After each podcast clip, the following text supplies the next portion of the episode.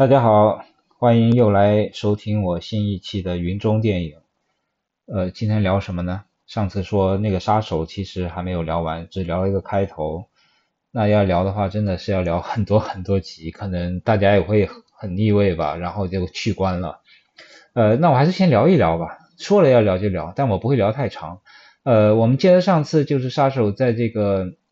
呃 WeWork 的办公室里，他醒来了，然后就开始往窗外看。呃。因为往窗外看，这个这组镜头其实大家应该都会印象比较深刻了，因为它播放着耳机里面的音乐，Smith 乐队的音乐，然后我们看到很明显的两个不同的呃声音的处理，就是当它是客观视角的时候，我们只能隐隐约约听到耳机里传出来的乐队的演奏的声音，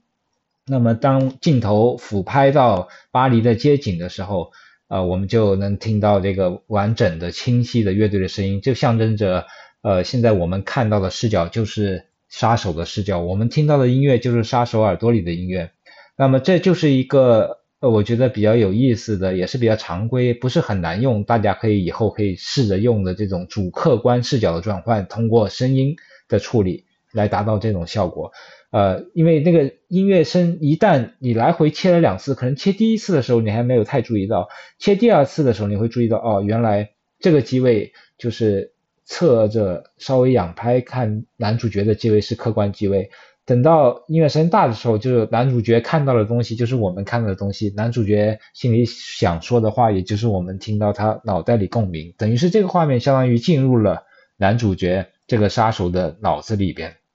进入了他的视线里边来去感受这一点，呃，所以说这个其实这个效果是呃非常简单，但是又非常有效的啊。很多电影其实想让观众带入到呃一个人物的主观视角里面，但经常会找不到这个效果。那么就是用声音来处理啊。除了这一个地方，大卫芬奇用的是音乐啊，史密斯乐队的音乐。那么我们可以类比类推，如果你想达到这样的一个主观效果，你可以啊，有些电影也用过啊，比如说增加它那个主观的呼吸声，就是很沉重的呼吸声，然后镜头的移动可能像眼睛一样微微的这样不太稳定的上下的左右的摇摆一点点，那么这样观众也很容易带入到你的主观视角里边。比如说呃，娄烨导演的那部《推拿》啊，他有一个主观的盲人的视角嘛，他其实就是。类似这样的效果，一个是客观的去描述黄轩这个角色扮演的这个半盲人的这种效果，然后主观镜头切回来，你能看到啊，他的眼中的世界，就是这种用音乐的、用声音的方式来去提示观众进入主观视角，是一个比较常见的一个招数，这个是我们可以学习的。那么大卫芬奇在这一系列的呃主客观转换里面，我觉得里面藏着非常冷幽默的一些元素。然后我们注意景别的推进啊，开始他往下看是一个比较大的景别啊，然后等到镜头切回来正反打，然后镜头推进了啊，离他这个主人公的客观视角推进了，景别更大了，然后再切回来就是很正常的，就是他的视角，就是主人公看到了的世界也变大了，也放大了，就是景别也更推进了，这就是一个比较，就是大卫芬奇式的非常精确的这样的用景别推进，然后来。让主人公看到的东西越来越清晰，然后观众带入的感觉会越来越清晰。我们看到本来是一个巴黎的俯拍的街景，然后有很多人在里面活动嘛，你是看不到具体有哪些人的具体行动的。然后镜头慢慢推进一个男人，然后他走进了一个店铺，然后蹲下来从一个非常小的像狗洞一样的门的地方去打开那个门，然后这一个小小的细节也是一种挺幽默的，他要从一个特别小的狗洞里钻进去才能把自己的店铺门打开，然后。大卫芬奇又安排了一组，就是杀手看美女啊，就是杀手跟普通人一样嘛，所以说他这个里边的一些冷幽默，就是呃杀手会在监视，在准备杀人的时候干嘛？那么普通的呃电影应该是不会去拍杀手很无聊的忽然发现一个美女看一下，然后这美女在后面的剧情里也不会再出现，呃，但是这个时候镜头还给他一个。客观的这边的镜头还给他一个推的镜头，好像是在强调一些什么很重要的事情。镜头一边推，然后法沙这个杀手还一边伸头去看，感觉好像看到一个非常重要、非常关键的一个情节。如果是正常的悬疑片或推理片，这时候可能就是那个被刺杀的对象要出现了啊，这样大家才会有这种呃强调性的镜头去一组来去表现。那实际上只不过这个片子里面华莎是看到一个美女，然后她拿了一个碗去喂猫而已。那么这个情节就是啊，然后法莎就啪嗒把自己的身体又给缩了回去，然后镜头慢慢的也跟着往后移动，就跟刚才相反。那么这一组也就是一个特别小的一个冷幽默，然后法莎微微一笑。啊，看到一个美女在喂猫，这一个非常和谐的温馨的场面，跟后面的这个刺杀也是完全不相关的。所以这一组镜头其实就是我觉得是挺冷幽默的。这个片子处处都透着一种啊对杀手这个职业的日常化的描述，把他杀手的东西、杀手的这些准备过程啊，他的心路历程啊，包括他看到的世界变成一种很正常的一种职业，一种社畜一般的上班打工的感觉。然后在这过程中还。加加入了一些美女啊，一些有趣的老板啊、路人啊这样的一些东西，让它变成日常化。包括一开始沙鲁说的啊，巴黎的天亮是比较安静的，不像东京啊，不像那些喧喧闹的地方柏林。所以说它整个其实就是一种非常日常化的，把杀手的工作给做成了一个类似。啊，日本小清新、小金刚二郎这样的一个日常观察的一个角度，这个起码就是一种新意了啊！很少有把杀手的前二十分钟的生活用如此日常的方式来描述，但是里面他又有很多内心独白的这种所谓的调戏观众也好，所谓的他自己内心的这种所谓世界的逻辑啊，他有一套一整套所谓的心灵鸡汤鸡汤式的逻辑，那么整体。我们看下来就会觉得它是一种反讽、黑色幽默很强烈的，所以说你越看越发现里面很多细节都很黑色幽默。呃，像马嘎萨他在他的那个电影巨变五分钟里面说到啊，就是 Five Mini 里面说到这这个片子应该拍成一个喜剧片，但现在有点好像高不成低不就，也不太喜剧，也不太惊悚，也不太悬疑。那其实这个片子已经拍成了一个喜剧片了啊，就是如果你们认真看的话。它只是这个喜剧是非常冷幽默、非常黑色的，呃，暗暗的喜剧在里边。这需要一种，这可能就大卫芬奇的口味了。这需要观众也去 get 到他这个频率，你会觉得，哎，这已经拍成了一个喜剧片，只不过是表面，呃，一个好像很正常的杀手的人生，一个很正常的社畜的人生，但里面各种讽刺、各种呃小幽默、小黑暗、呃小反讽，这就是构成了一个人正常的一个人生。啊，这正常人其实就是有一点小喜剧的小荒诞的人生，就像这个片子最后结尾啊，跳的有点远。说到结尾，开始这个杀手认为自己虽然不是最牛逼的，但他至少不同一般人，他是 apart。那么到了结局，他觉得哦自己跟一般人没什么区别，他就是普通人，他接受了自己是普通人这个设定，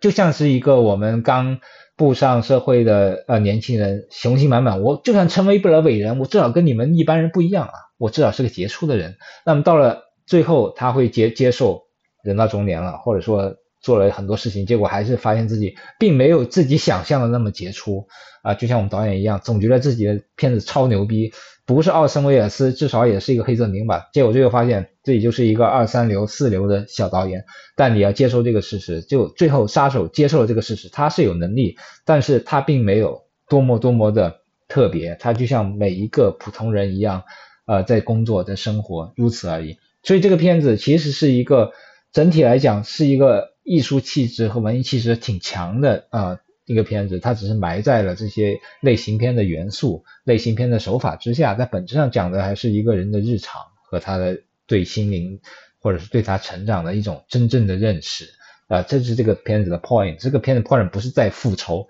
不是在干掉所有的这些啊，好像阻碍过他的人、伤害过他亲人的人那，不是这个。这个片子本质上是讲一个人如何认识自己、认识自我并接受自我的。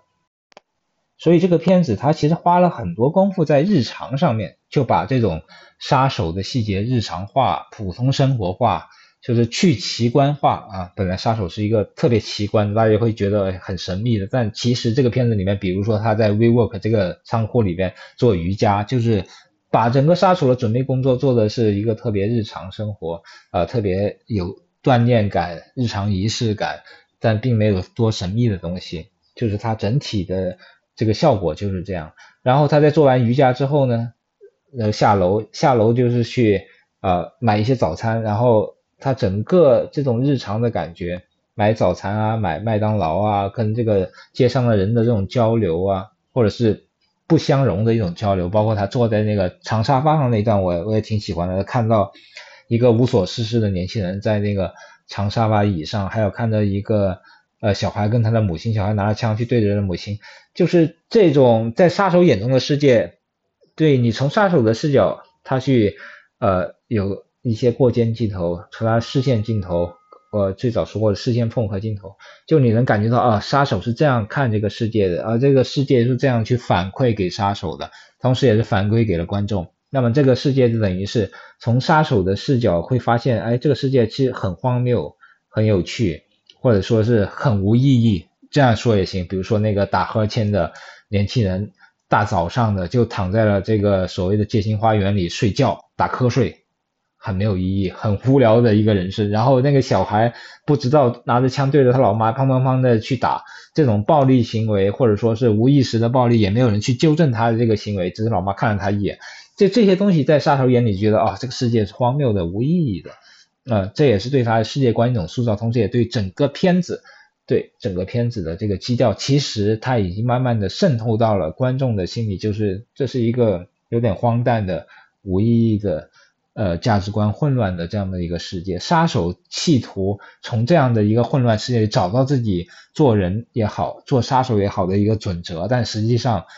他想做到跟。普通人不一样，他要超越普通人，但实际上他还是做不到啊！这是从后面的一些关键的情节，比如说他刺杀第一次刺杀失败，就能够达到影片的第一个高潮，能够看到整个这个情节的也好的设计，以及整个表达思维的一个设计。所以杀手这个片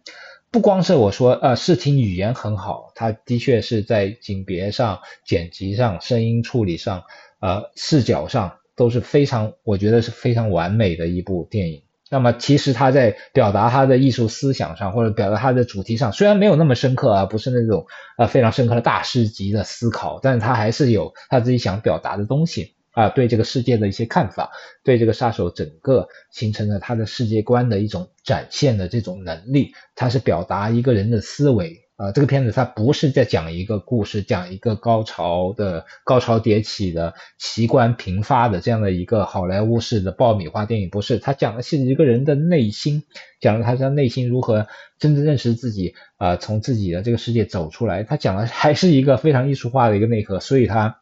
能够进金狮奖，啊，他能够被一些我觉得是一些。看艺术片的，或者说能接受艺术电影的人来接受这个片子，就是说他其实没有那么肤浅啊。大卫芬奇毕竟也这么大年纪了，现在长得跟个圣诞老头似的，头发胡子都白了，他还会拍那种特别无聊的，呃，感觉很多人觉得表面上杀手这片有啥意思，啥都没有啊，其实不是的，哪有这么简单？你以为大卫芬奇都跟你一样吗？真是好。那么接下来就是杀手他呃用完早餐，他回到楼上继续在观察。观测他楼下的世界，这个时候镜头用了一个望远镜式的这种呃滤镜式的遮罩式的一个技巧，就跟刚才的呃往下看的那种效果是不太一样。刚才看是非常客观冷静的，看是非常稳定的啊，但用望远镜视角的话，尤其是镜头里加了一个望远镜的遮罩的这种效果，就模仿望远镜嘛，这样的主观视角就会更明显。同时，它那个有手部的这种移动啊，有些。呃，快甩啊，这是更加容易看出杀手想看的是什么。比如说，他这里又有个冷，就杀手在看别人的这个呃胸部啊、乳沟啊这些东西，就是他这样看，就这哥们确实就是一个很普通的一个直男吧，是这样说。然后正在看的过程中，呃，他甩来甩去的过程中，我们发现啊，这一段用了很多是呃手持的一个摄影。那么在之前大卫芬奇的电影里边。呃，大多数都是比较稳定的，因为他很讨厌这种不确定性，所以呃，他的片子大概是用推轨啊，然后非常稳定啊，非非常丝滑的一种镜头运动方式，它不会让观众出戏，它也不想让观众出戏。手持镜头是会让观众有那么一点点出戏的，但是杀手这个片子里面大量运用了手持镜头，简直是超级大量，可能他以前所有电影的手持镜头加起来。都不如杀手这个片子第一场戏，就是前二十分钟巴黎这场戏用的手持多。为什么？就是因为他想营造这个杀手稳定的世界和稳定的世界观，是用很稳定的镜头。但是我刚才说了，这个片子会经常打破他的世界观，打破他的内心旁白，打破他的稳定性。所以它里面有很多手持的镜头，比如说啊，他在晚上在这个房间里啊准备装枪啊，准备开始今天晚上的狙击活动之前。突然之间啊，有人进门了，然后整个镜头就变成了一个手持镜头，然后有人进门也他也不知道是谁，也不知道是不是啊敌人还是什么路人，结果发现只不过是房东把他那个所谓的信件给扔在地上，可能是快递吧。总之这一段就是完全是用手持的，然后包括后面大家都知道了啊，他刺杀失败之后，那是一组手持，就等于他内心的慌乱。心中有一万匹草泥马的奔腾而过那种感觉，是用大量的手持去渲染的。那么以前大卫芬奇很少用这个方式，那这个片子正好是因为它有这样的一个稳定的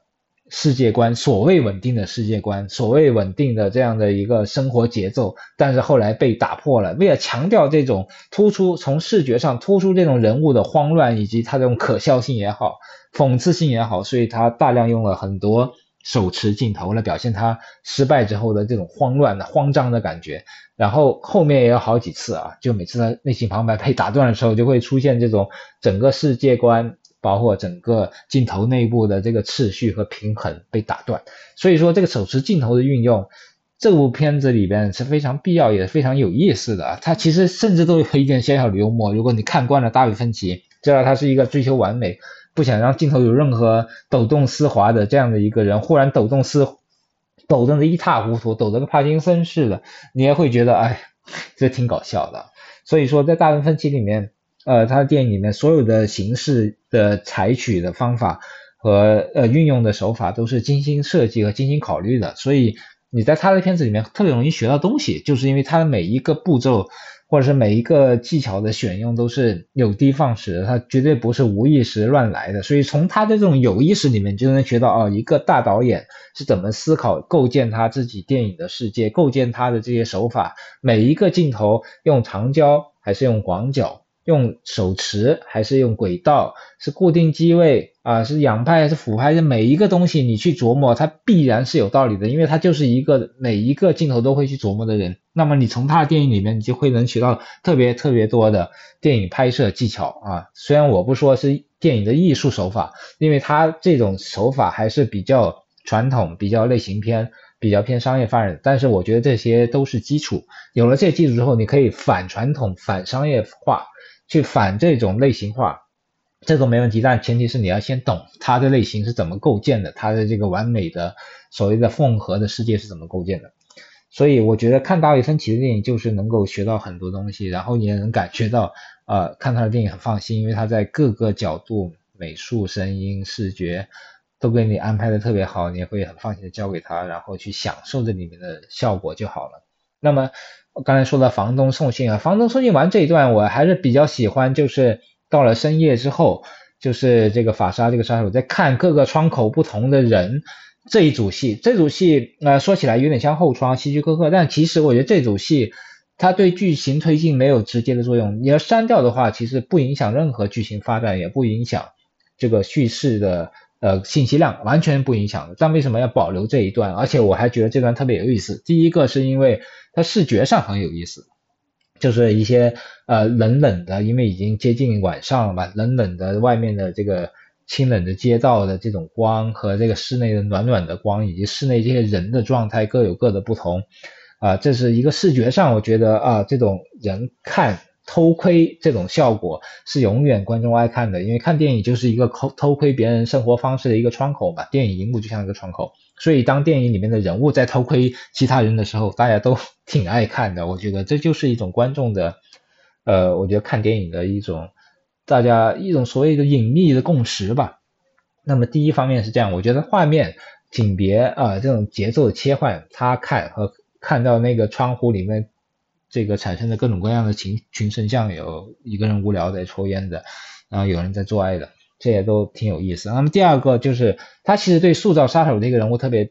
有帮助。我个人觉得啊，因为其实杀手是一个什么样的工作？是一个非常非常孤独的工作，他没有人跟他在一起，他也没有搭档，所以他所有事情都要一个人完成。所以为什么他老是用内心旁白去强调自己的做事准则呢？因为他只有一个人，他是不断强调，第一个是他没有沟通的对象，所以他只能自己跟自己沟通；第二个他要不断的去深化自己这个做事的这个规律，或者说深化自己的世界观，给自己洗脑，才能把这个无聊到爆的工作做下去。就像他一开头就说啊，能忍受住无聊才是这个工作的关键。所以这个片子，呃，要去忍受这个无聊，其实你就是。能感受到他是一个超级孤独的人，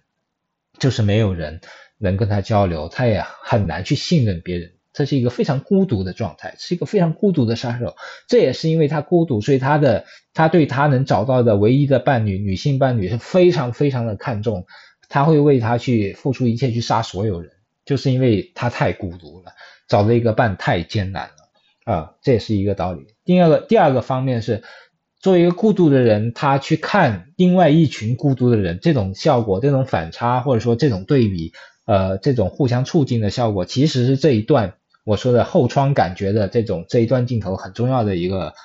呃看点，就是说他第一个看过去的是一个女人。他在孤独的抽烟，看着电视啊，这也是一种孤独状态啊，一个孤独人在看另外一个孤独的人。然后他再往上看，看到一个老头，慢慢的把窗户关上了。这个老头感觉好像也是一个人在家里，好像是无所事事的往窗外看，也像是他变老了以后，对，就是对着这个世界也就看来看去，好像也没什么事情，这也是个孤独的人。那么第三个呢，就是他看到了一个好像啊，他又感兴趣。往前挪了一步，往头也往前探了一探。那么这么感兴趣看什么？看的就是一对情侣在沙发上做爱。OK，这又变成了刚才我们说的这个从楼上看美女，从楼上看乳沟，从楼上看这个人家做爱。这就是呃每一个正常的直男会产生这个共鸣的一个小小的一个呃幽默点吧。嗯，然后看完这一对之后，然后镜头呢马上就要切换到法沙他。开始从窗外看他，然后这时候切到了室内，然后发现，就你看了三个无关紧要的人之后，那接下来肯定得看一些跟这个剧情有关系的这个人，然后才才好吧。那其实他切过来，发现我们还是在跟踪这个一些路人，这个路人呢走在路上，然后被一个那个洒水的洗地的工人稍微给阻碍了一下，然后走开了。这这一组其实又是一个好像没有意义的，但是同时又是孤独的，孤独的感觉，因为那路人也是孤独的在走，对，一个人拿着烟孤独的走，然后他自己那个话外音在想啊，我什么时候能做一些更加艺术的杀人的事情呢？就大概还苦恼，老做一些很脏的活，老接一些不太靠谱的甲方，希望做一些对自己喜欢的工作，就是普通社畜的一个发牢骚，呃。这一组等于是一个非常日常，我刚才说过，把它全部删掉，跟那个内容也都没有影响，但是它其实是很好的塑造了杀手这个角色，杀手这样的生活，杀手这样的日常。接下来他就开始刷牙，然后准备睡觉了，睡觉也是一组表现他睡觉日常的这样的镜头。那么说起来也很多啊，反正我觉得前面这二十分钟的确是本片的一个精华。他首先把杀手的生活。给奇观化了，跟用非常精确的、精妙的镜头语言表现了他心中的世界，表现了他的呃人生的生存状态，然后他的内心的逻辑，包括他整个人的一个，可以说整个杀手的世界，他的世界观啊，他的生存状态，他的喜怒哀乐，全部在这一整段的从一天早上啊，天还没亮，早上起来感受到城市的。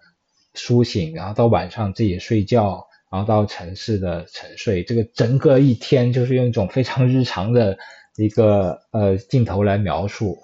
不乏趣味，然后也特别有意思。那么这一段其实可以称之为艺术电影啊，我觉得大卫芬奇其实拍个艺术片也没什么问题，只是他不愿意拍，或者说他就是愿意把类型片慢慢的给拍成艺术化。呃，所以今天就大概讲到这里。我觉得《杀手》这个片子，呃，我通过我的讲述，大概大概也跟应该能够明白他的艺术魅力和他导演的风格、技巧、特点在哪里。以后有空，我可能还是会时不时的会说起这部电影，因为我可能会时不时的再翻看啊，看到有意思的地方，我可能拿出来再说一说，呃，就不专门再另开一个。呃话题来说杀手了，时不时我可能会说一下啊，因为觉得这个片子我可能会反复观看很长时间，因为达芬奇的下一部电影也不知道啥时候能拍成，我估计怎么着也得两年吧，这两年之内我可能就会反复的看看杀手，来度过我这个无聊的像杀手一样啊沉闷的人生了。好，接下来再说两句。呃，最近上映的雷德利·斯科特导演的《拿破仑》啊，这个是新片，然后也很受争议啊，骂他的人就是多如牛毛，但喜欢他的人我感觉也不少。那么这个片其实最大争议点就在于它跟史实是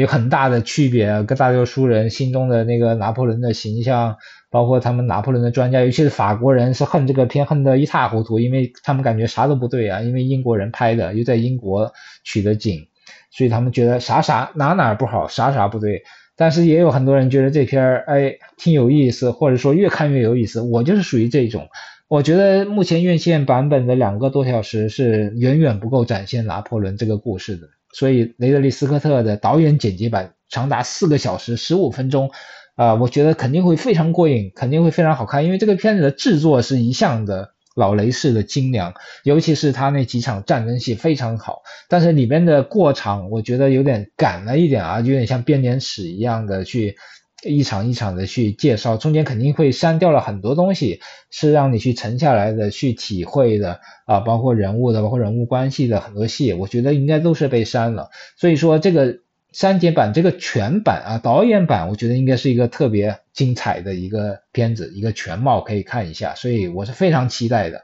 那么这一个目前的院线版，由于它的视听效果，尤其是它那三场战役的这种不同的处理方式，也是非常值得电影院你先看一看，就当看一个两个多小时的预告片了，然后再接下来把这个精力省下来，准备迎接这个四个多小时的真正的拿破仑大片。